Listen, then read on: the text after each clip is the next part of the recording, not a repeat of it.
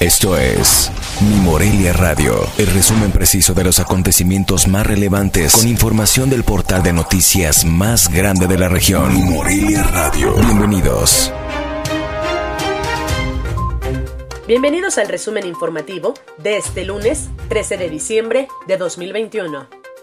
La aplicación de la dosis de refuerzo para los adultos mayores en Morelia continuará este martes y a diferencia de los días anteriores, solo se habilitará una sede, misma que será la Unidad Deportiva Ejército de la Revolución, también conocida como el Venustiano, a partir de las 8 de la mañana.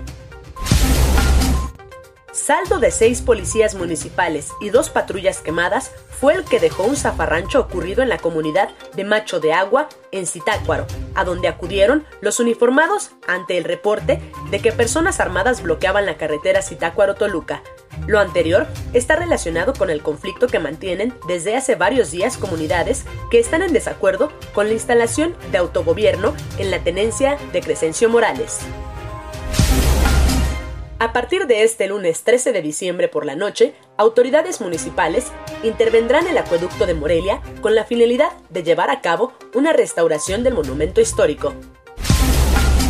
Especialistas en materia de conservación y restauración de monumentos históricos coincidieron que el Centro Histórico de Morelia requiere de un tercer gran proyecto a futuro, luego del nombramiento como Patrimonio de la Humanidad hace 30 años y aproximadamente 10 años después el desalojo de los ambulantes, por lo que actualmente el reto es que se conserven los espacios de vivienda en el centro de Morelia con la finalidad de generar la conservación natural. Integrantes del crimen organizado han ocupado planteles educativos en municipios que atraviesan condiciones de inestabilidad por la inseguridad, Así lo afirmó el secretario general del Grupo Poder de Base de la Coordinadora Nacional de Trabajadores de la Educación, Benjamín Hernández Gutiérrez.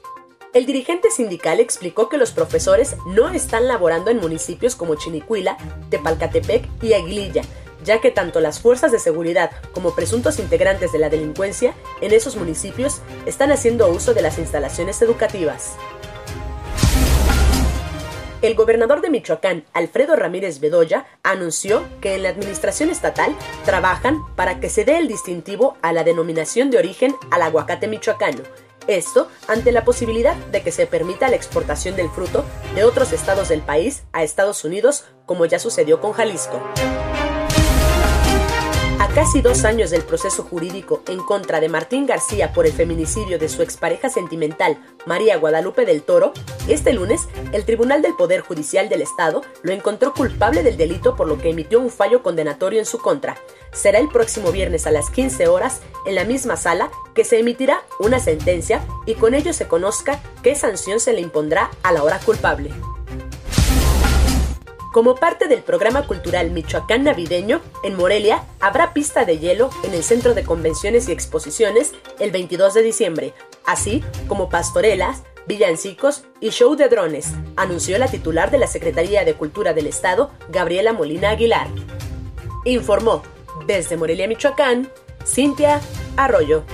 Esto fue Mi Morelia Radio. Te invitamos a que estés siempre bien informado. www.mimorelia.com Mi Morelia Radio. Hasta la próxima.